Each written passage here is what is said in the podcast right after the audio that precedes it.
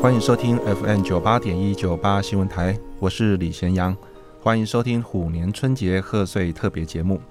祝大家新春如意。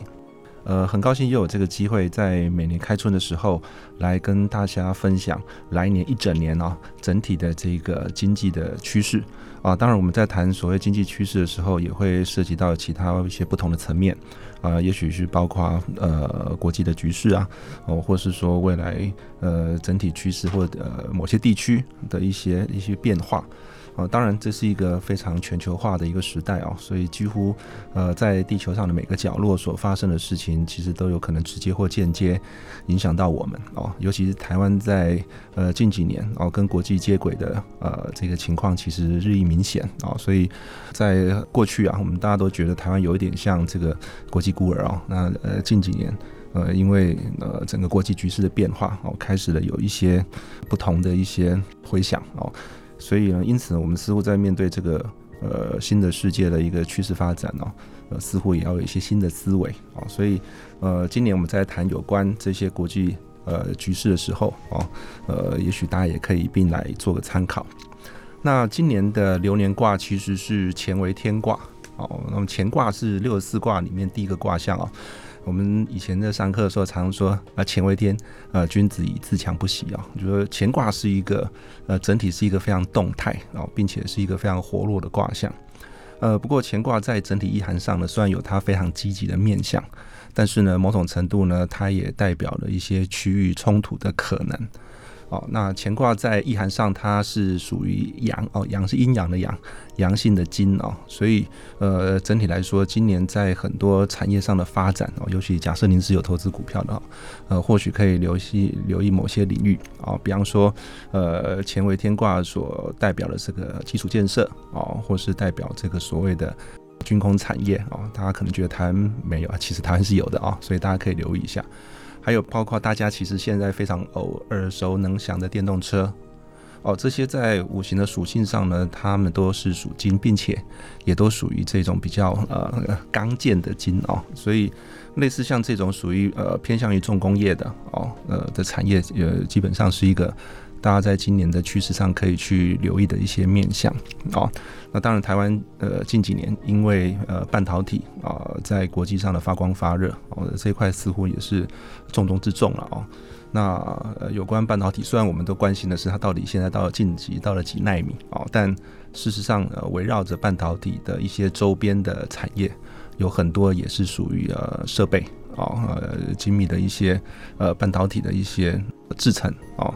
所必须运用到一些设备啊、加工啊、哦，还有零组件啊，其实这也都某种程度是属于乾卦所涵盖的面向哦。所以相关的股市，呃，还有这个股票哦，也许如果是您是有投资理财的哦，也或许在这件事情上面可以再多留意一点。那不过整体来说呢，乾卦它其实是一个先凶而后吉的卦象啊。为什么这么说啊？我们刚刚提到，呃，乾卦在某种意涵上，因为它太强势了啊，所以呃，在整体环境趋势上，其实是比较容易造成一些所谓的区域冲突。那可能在这个开年的时候，其实我们或多或少会发现，呃，在国际的一些不同角落啊，不管是中国跟印度啊，哦，或者是这个嗯俄罗斯跟这个欧盟之间为了乌克兰啊，哦，呃，还有像中东哦，似乎都有一些呃呃呃战火的一些烟硝味哦。那这些情况呢，其实从这个乾卦的意涵上来看。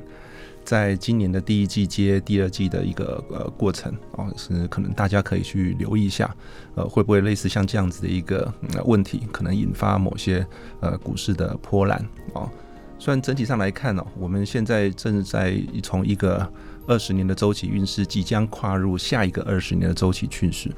那在二零一九一直到二零二三这几年啊，我们可以说它是一个在跨阶过程里面。呃，运势比较纷乱的阶段哦，当然在这个过程里面，我们迎来了这个大家都意想不到的这个新冠的疫情啊，那确实，呃，新冠疫情也打乱了呃很多呃我们过去已经非常习以为常的生活的，然后工作的啊的一些脚步哦，但是从这个呃原因转折的过程上来看，我们也必须要说哦，呃，一个新的一个时代，一个新的周期的开始哦，其实有它。呃能够去引领这个时代风骚的一些啊产业。那如果产业的性质跟形态跟上一个元运其实落差很大，那这其实就很可能会发生类似像我们呃这几年哦所遇到有关疫情方面的问题所带来的一些影响跟作用哦，因为在过往的。这个呃元运里面呢，它是所谓的艮运啊，哦，艮运是属土的啊，它代表是在物质生活上面一个非常高度发展的一个阶段啊。那我想大概也可以理解啊，这个全世界比较多的范围里面，我们在物质生活上面的这个获得啊，以及各方面这方面的一些呃资源啊，其实几乎已经到了一个非常这个啊高端的一个过一个阶段了。但呢，偏偏在这个接下来的所谓的九运啊，也就是离运啊，离开了离啊，离运是属火的啊，它在属性上面其实跟艮运其实截然不同啊，因为艮运代表是具体的物质，但是离运呢则代表火啊，它代表的是虚拟的啊，比较不容易那么被判断跟辨识的具体的东西啊，它更多是来自于一些思维啊，或是来自一些啊所谓的网际网络，还有一些虚拟产业所带来的一些啊商机。哦，包括我们现在在在谈所谓的半导体啊，虽然说当然当然是具体的产品，可是它的技术呢也逐渐的进到了下一个呃次世代哦，那到了一个量子阶段的一个影响的层面啊，它其实已经呃已经不只是材料了啊，而是这个呃在制程里面有关光跟电的效应啊，都已经到了一个我们一般不太容易用常理来判断的一个一个阶段，而这些呢属于光。电虚拟啊，包括我们现在非常这个流行啊，不大家不断的在提到的所谓的元宇宙的概念啊，其实都是属于在领域里面呢蓬勃发展哦，欣欣向荣的类别。所以呢，当我们在呃看待一个新的时代的来临的时候，呃，跟旧的时代的落差。呃，有时候上天很有意思啊，他可能会用一些我们意想不到的方式哦，来你就当做嗯帮助我们好了啊，呃正面思考哦，来协助我们呃怎么样来呃转型哦，来进入下一个阶段。所以无论如何，在一个新的周期的开始啊，我们都应该用更正面的态度来看待这些考验啊，那并且也可以从一个新的时代趋势里面找到我们可以去。呃，面向的一些选择哦，当然，这个对于各行各业来说呢，其实我们是必然都要面对一些呃新的呃趋势上的一些变化哦，以及对自己产业所可能带来的影响哦。我们都知道这一阵子因为呃疫情的关系啊，台湾的出口其实非常畅旺的哦，尤其在这个科技产业类别里面。不过也因为这个外销的畅旺啊，但是未必会带来呃国内内需产业也能够呃同步呃真正的这个获益啊，所以某种这种外热内冷的情况啊，呃基本上大概是我们在去年哦所深刻感受到了啊。那在这个新的一年啊，因为乾为天卦的作用啊，这个趋势上呢，我们可以看得到，虽然说在第一季跟第二季的初期啊，或许会有一些波折。但整体上的一个经济的发展，能够仍然能够呈现的是一个呃持续向上的阶段。唯一的差别是在不同行业、不同领域里面，你要如何去迎合一个新的时代的一个发展哦。所以，虽然我们今年谈的是所谓的流年啊，流年也就是一年的运势啊，但是在这个所谓的世代交界。的一个时间点，我们可能更高看的是在未来几年我们即将引入的一个新的趋势的一个呃发展哦，所以呃很大的可能哦，未来台湾的内需产业某种程度，它显然是要去服务那些所谓的这个外销的产业哦，在整个生态链上面哦，以及这个外围的这种呃生活服务链上面，甚至包括呃我们所居住的环境啊，不动产、土地啊这些。其实都会围绕着这样的议题来这个进展，而这样的趋势呢，看起来在接下来的二十年哦，整体上呢是一个不太会改变的一个状态啊。至于说呃，我们在今年会迎来所谓的外部环境这些所谓的区域冲突的一个呃现象啊，不过很很幸运的是，从整体挂运上来看。台湾在一个未来的官运的发展，其实它也是属于趋势向上的啊。所以呢，虽然说我们当然不能掉以轻心了啊，呃，也必须要有更有智慧来面对国际局势的发展。但是，呃，我相信只要能够迎合趋势一个发展的一个面向，其实大家应该都要有机会，也并且呃冷静的啊，甚至是呃好好的去思考啊，自己的产业应该要怎么样能够跟未来的整体趋势的结合啊。还记得在十来年前。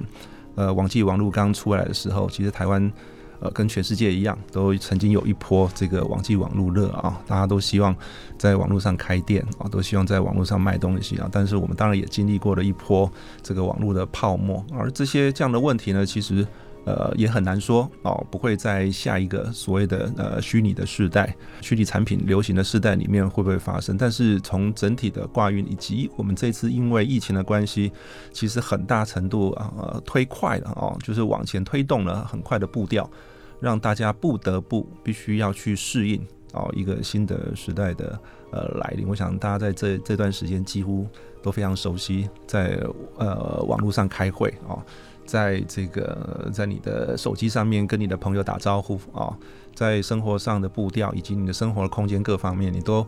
发现自己似乎去需要去调试成某种状态哦。那其实，在这个过程里面呢，我们等于是在练习啊，呃，我们如何去面对一个新的环境以及未来趋势的发展啊。所以，呃，今年的乾位天卦呢，我个人还是会倾向于一个更正面、更乐观的方式来看待。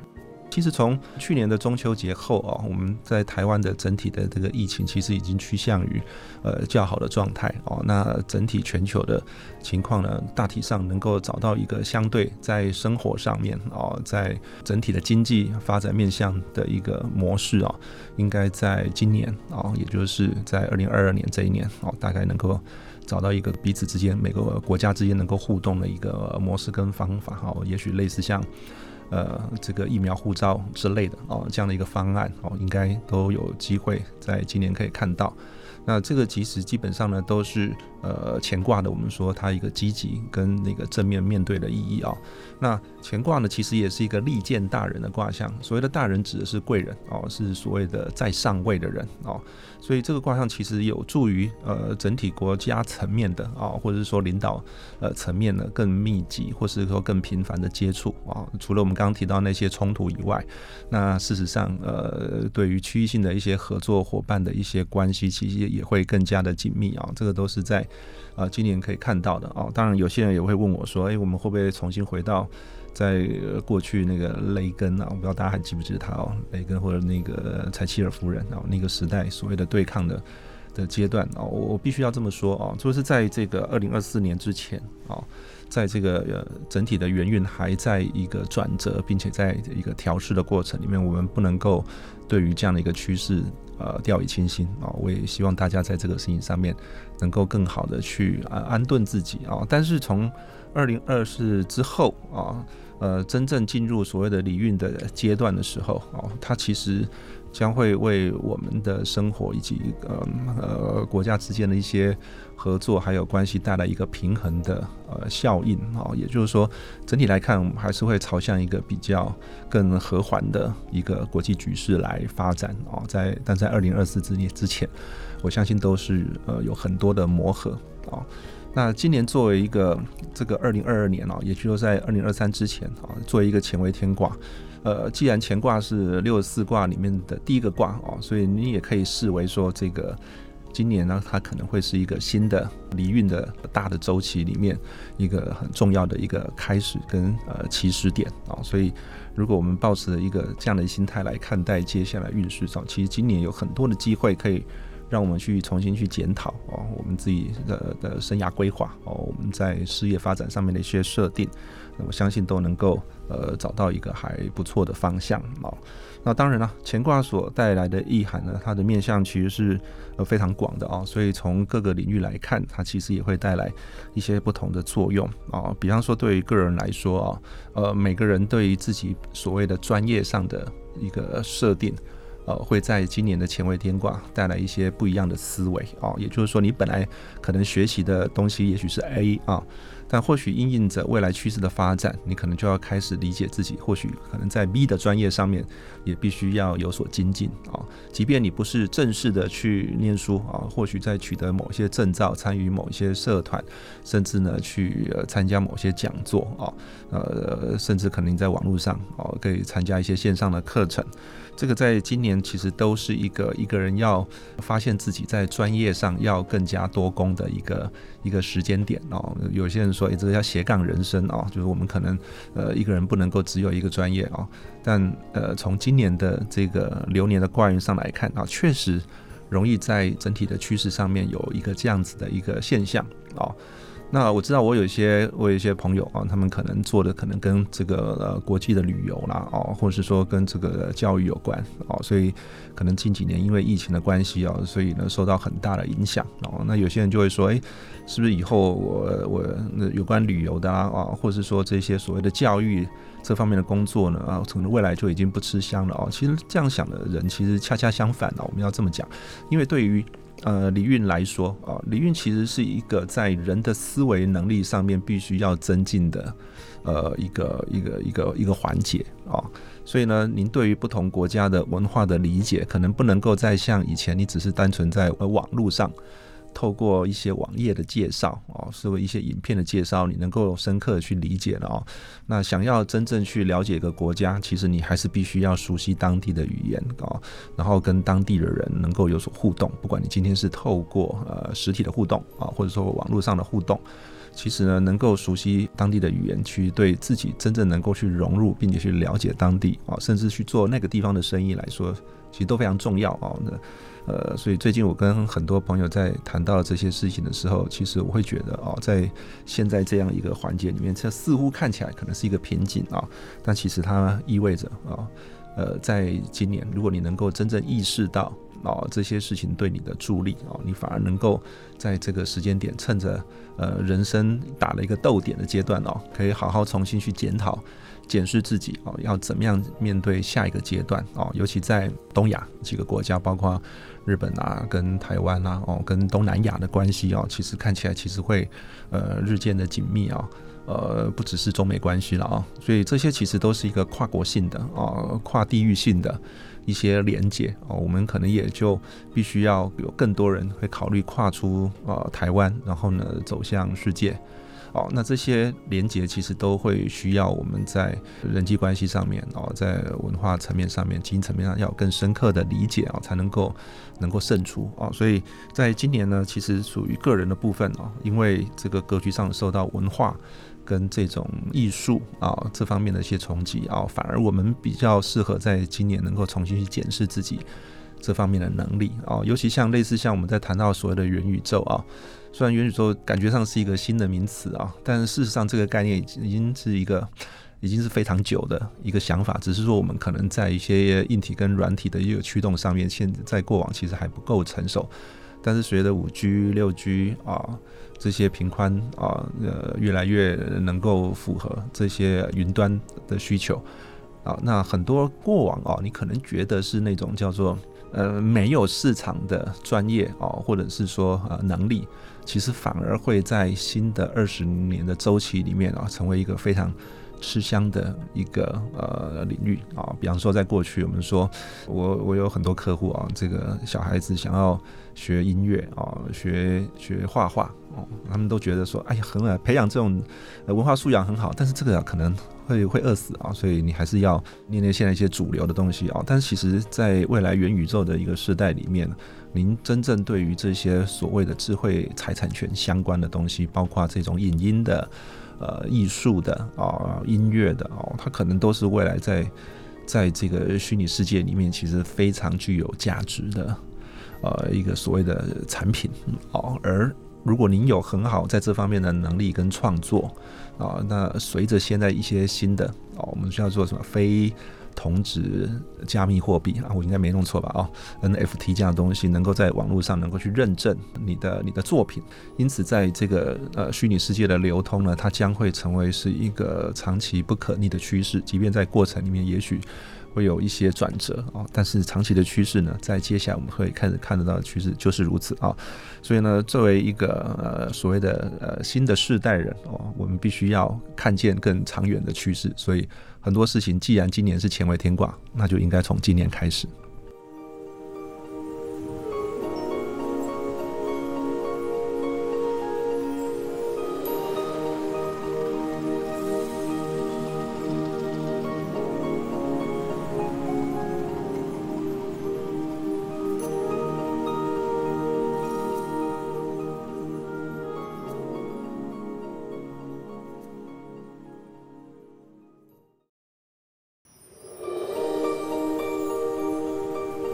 欢迎收听 FM 九八点一九八新闻台，我是李贤阳。欢迎收听虎年春节贺岁特别节目，祝大家新春如意。呃，在上一段的节目里面，我们提到整体大环境的一个趋势啊。那在呃这一段呢，我们也来谈谈啊，在乾为天卦，呃，在各个行业各个领域啊，以及我们所熟悉的这样的一个环境里面，有些什么样问题呢？是值得我们大家来注意的啊。那在今年乾为天卦的卦运上的一些影响哦，那今年虽然哦，我们因为疫情的关系，所以呢减少了非常多的这个所谓的呃人际互动的一些机会啊，参加很多的社团的活动，在过去可能非常频繁。这两年的几乎都似乎是某种程度的熄火了啊。虽然说我们可能可以透过网络的一些平台哦，来跟这个朋友互动跟交流啊，但它其实的确跟我们过往呃面对面的互动，其实还是有一些差距哦。啊，当然某种程度了啊，这也就是如我们刚刚提到的，在这个趋向于呃未来的礼运的这个这个时代里面啊，我们可能真的要熟悉很多事情，真的都透过网络来。完成哦，但是在今年呢，恰恰好哦，在一个疫情的这个尾声，那我们看到呢，有关人际关系的一个呃卦位呢，它其实呈现是一个非常欣欣向荣的状态。所以呢，现在比较有趣的是，我们到底会怎么样来这个迎接啊，在一个后疫情时代。在人际关系互动上面的热络啊，是用怎么样的方式来呃呃成型啊？所以今年呢，其实也会是呃非常适合大家呃怎么样来跟您的上司啊，来跟您在这个呃各个领域的朋友啊，特别是一些所谓的长辈。呃，前辈哦，可能在跟他们的一个互动过程之中呢，能够更好的去拉近彼此的距离啊。不管你是透过网络，或者是呃实际上去碰面哦，这一点在今年其实是哦非常有趣的啊。那我们都知道哈，过往一些新的科技跟新的技术出出现的时候，其实有些时候老一辈反而是最不容易接受的，因为他们可以循着现在的一个方向，呃，或节奏来进行就好啊。可是因为疫情的关系，我不知道大家身边非常多的这个爷爷奶奶哦，甚至爸爸妈妈，甚至是一些这个呃高阶的主管，他们也都被被逼的必须要使用这些所谓的这个网际网络的这些产品来啊来互动哦。那类似像这样的情况呢，其实今年其实还会呃持续延续啊，并不会因为疫情的关系，所以在这一块就因此熄了火。所以呢，怎么样我们可以透过这样的方式来跟更多呃我们所谓的呃朋友啊或者长辈来互动？在今年大家可以好好想一想，这件事情其实还颇有可为啊。那接续我们刚刚提到，在今年可能是一个自己可能在工作上面、专业上面可以呃重新再呃调整的一个阶段啊。呃，有几件事情呢，也非常值得大家的关心啊。一方面就是说，从这个呃疫情的演变啊，虽然说它呃在今年能够慢慢消停啊，但是其实从公共卫生的领域里面呢，其实也会进入一个所谓的呃所谓的空窗期。那什么叫做？工位领域的空窗期嘞，就是说，在今年我们即便台湾其实在疫情控制的很好的情况之下，可是呢，因为并没有跟呃国际整体疫情的状态是同步了，应该这么说，应该是说国际的不同的区域在疫情演化的过程里面，它并不是呃完全的同步啊，所以在一个呃地球村的一个时代哦，我我们都知道呃全球基本上是在同个节奏上面运行啊，不分日夜啊，但是呃在今年我们可能要面对。一个是所谓的区域发展啊，或者说区域连接的一个所谓的落差啊，这个落差其实是很容易产生。我们刚提到在呃公共卫生方面的某些疑虑啊，比方说我们到底要不要开放那些可能疫情仍然严重的地方呢，进到国门啊？那这些国家甚至还包括了我们所谓的开已开发国家。那这些问题呢，可能一定程度都会去冲击到在我们商业行为上面的一些运作。不过很有意思的是，其实从格局上来看，呃，商业运作的部分其实非常蓬勃的啊。所以如果说是属于当运的产业啊，那其实在呃今年的发展并不会因为疫情的关系而消停，而反而会呃更加的活跃啊。那反而是呃可能跟这个未来整体趋势比较无关的这些产业啊，那有些一部分啊，当然也可以迎合这些所谓的主流产业啊，那重新修正之后呢，找到一个自己的目标。但可能更多的情况之下呢，是我们必须要留意，因为这种所谓的工位的空窗的阶段哦，我们要怎么样去调整自己的步伐？这件事情在某些人而言，或许是还不能够很快的调试的啊，所以因此这可能带来某一些呃我们所谓的社会问题啊，包括在治安了啊，或者是说包括在呃人际关系的某一些呃压抑跟冲突了啊。这个在二零二二这一年啊，其实是我们大家必须要谨慎看待的啊。所以，即便疫情可能告个段落啊，但某些过去可能压抑很久的一些呃问题啊，也许容易在今年浮现啊。也这个也不免要提醒，乾卦某种程度它还是容易带来某些呃对立跟冲突啊。而这个问题可能引发的一些后续的效应哦，值得大家能够多多去呃留意啊。那另外一个就是说在。呃，今年有关整体的这个经济的一个发展的态势啊，呃，在上段节目我们有提到啊，在今年的呃第一季的季末啊，以及第二季的开始这个阶段呢，或许容易因为外部因素啊，一些区域冲突的影响啊，所以可以带来股市的某些波动。那到了第三季到第四季呢，我们可以看到整体趋势向上啊，但是到了第四季的尾巴哦的尾末，因为准备要。衔接二零二三年了哦，所以反而容易因为二零二三年的整体趋势上面啊，在经济结构上面可能面对一个更大的一个冲击跟挑战，所以呢，因此呢，在市场上的某一些呃产业上的一些变化啊，又带来一个新的阶段的一些呃挑战啊，所以呃，作为这个地球村的每一个每一份子啊，其实我们可能更要留意的是自己个人啊，在这些所谓的资产的配置上面啊，不管你今天是长期的投资理财。或者是说，您可能呃每天都在股市里面冲浪哦，呃，这些呃对你来说，呃，怎么样重新去检视自己的投资资产的配置啊？所以今年也是一个很好去呃检视的时机啊。我们并不是告诉你说啊现在不要再做长期投资了，而是说你长期投资里面的项目内容，还有你的你的标的，也许它已经到了一个需要重新再去检视跟检讨的阶段哦。不过还是要强调一下，二零二四年才是新的元运周期的开始啊，所以先做好功课，不表示你要急着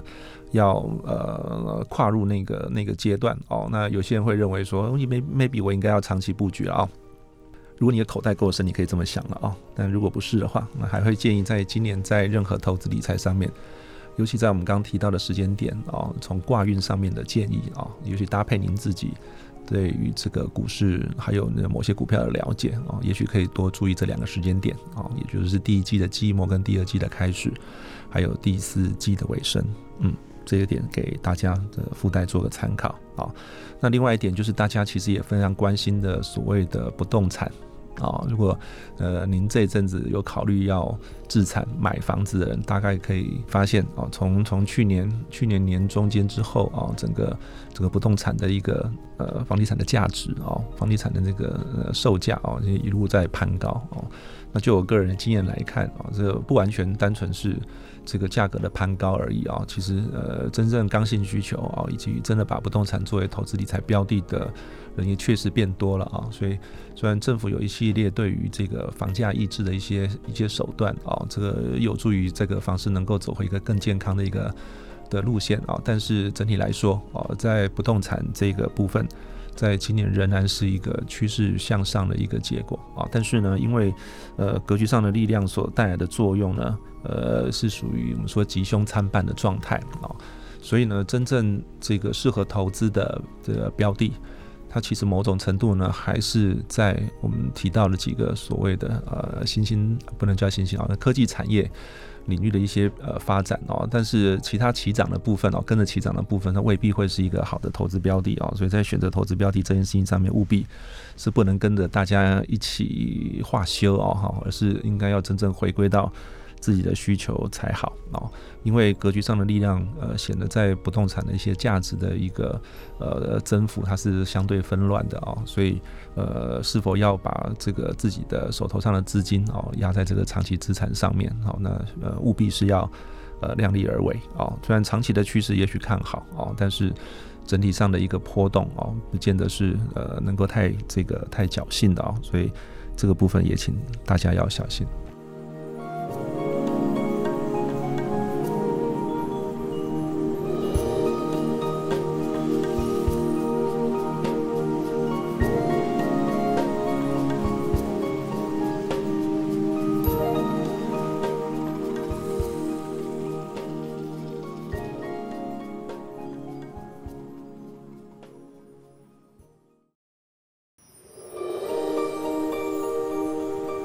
欢迎收听 FM 九八点一九八新闻台，我是李贤阳。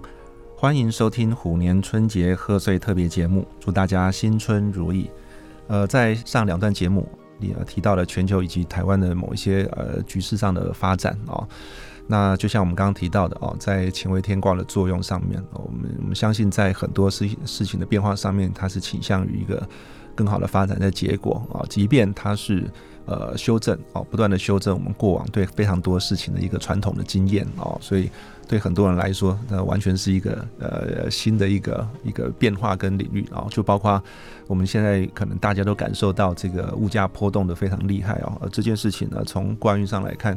确确实实也的确影响到了呃一般。呃，民众的这个生计啊，以及您在这个财富获得的一个分配上面，可能有更高的比例要回到您自己生活上面所需啊，因为这样子可能引起的某一些社会现象哦，这个值得值得大家共同来思考啊。当然也非常希望执政当局哦，在于面对这些民生问题上面，能够有一些更好的一些呃对策跟想法。好，但当如我们刚刚提到前卫天卦所容易带来的冲突呢，也可能发生在朝野之间啊，更何况台湾可能在接下来几年啊，都要开始又要进入所谓的选举热季了啊，所以是否这些议题呢，也会成为新的一个时代的一个讨论啊？那我们又怎么样去面对一个新的时代的？的变化哦，以及在台湾怎么样面向世界这些哦，可能都会是一个呃新的一个思考跟题材哦。但整体上来看呢，我们呃必须要注意的是哦，呃，既然从整体趋势上来看，二零二二衔接到二零二三。这个呃流年哦，它可能某种程度在这个呃年度交界的时候，容易带来这个所谓的大环境的一个经济层面上的一些风险哦，所以个人对于自己投资理财的配置呢，可能更加的谨慎来看待哦，这是一个非常必要的手段哦，因为影响的层面可能不单纯只是个人哦，从包括企业在内，可能都必须要在二零二四之前呢，能够稳健的去度过啊这一段时间可能带来的一些。一些风暴，嗯，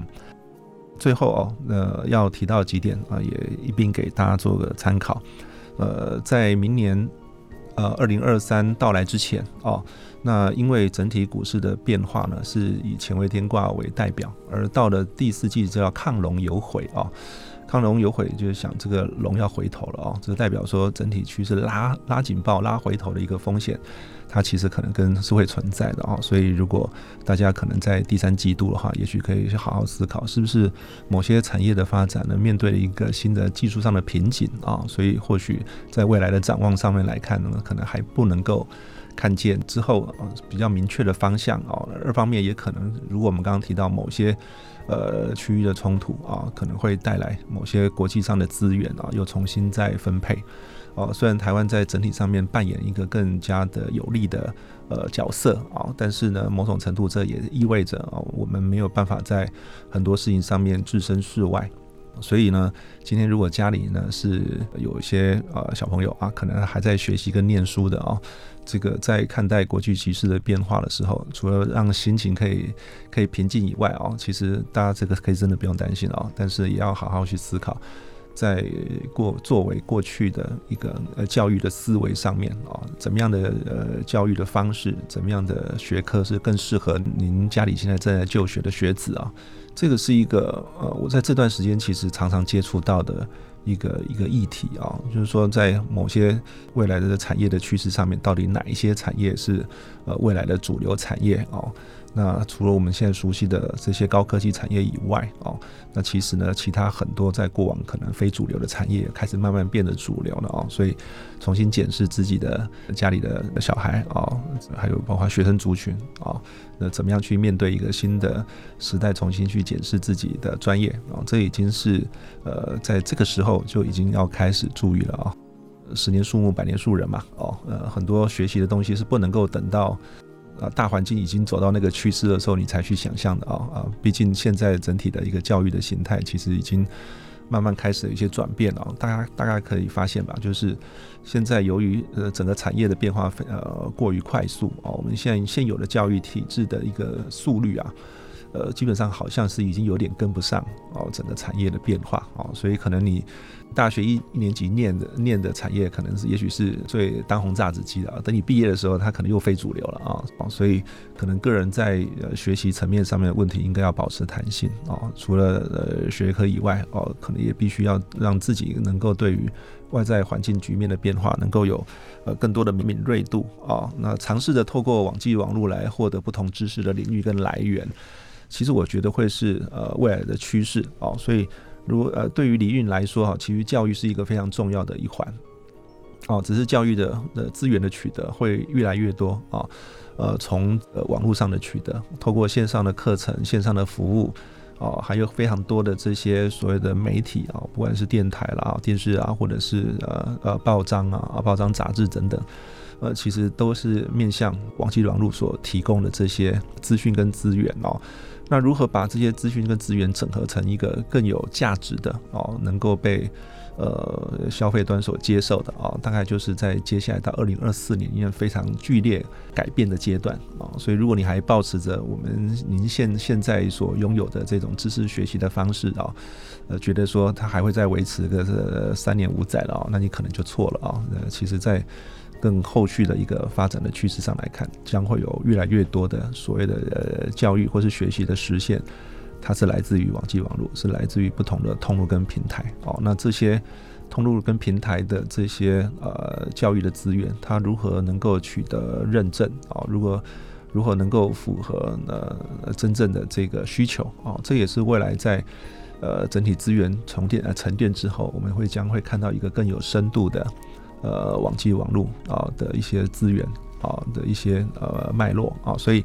呃，这个对于很多属于这方面领域从业人员来说，哎，其实也是一个很好去思考的方向哦。所以这个风水轮流转哦，即便是元运也是如此哦。所以在一个新的周期里面啊，今年的确是一个很好去开始的一个时间点哦。那在最后啊，有关呃二零二二年，我们想要跟大家呃最后提到的哦，就是希望。在新的一年啊，既然乾为天是呃天行健啊，君子以自强不息啊，所以任何人都不应该因为疫情的关系，所以让自己停顿下来哦。在新的一年，怎么样帮自己重新上紧发条哦，并且在上紧发条之后呢？找到一个新的路线啊，这个对于各行各业来说啊，包括你是呃在学的学子啊，甚至你为人父母啊，其实都是一个需要呃真正去思考的时间点了啊。因为从二零二二之后，二零二三它其实已经是九运的一个初始跟开端了啊。那没有理由你要等到二零二四之后啊，你才要去思考这些问题啊，很提前准备啊。这个我们常最近最流行的一句话，超前部署啊。这个应该就是今年大家应该好好去思考的呃问题哦。那有些人曾经会问我说：“诶，疫情结束之后啊，现在我们现在透过网网际网络的这些学习呀，哦或者会议啊，啊或者工作各方面，是不是就会因此消停下来？”我可以在这边跟大家讲说，其实不会啊，是某种程度只会让这方面的工具它可能越来越进步啊，让我们。透过这样的平台来互动的方式越来越有效率啊，甚至呢，呃，有更多的工具来支援啊，我们能够更好的、那更快的去完成我们这些工作啊，这个都是整体时代的趋势啊。但是我也希望了啊，呃，网际网络的发达能够让我们有更多的时间能够回到人的身心灵的层面啊，能不能空出呃更多的时间哦来照顾自己的健康，能够来照顾自己的家人。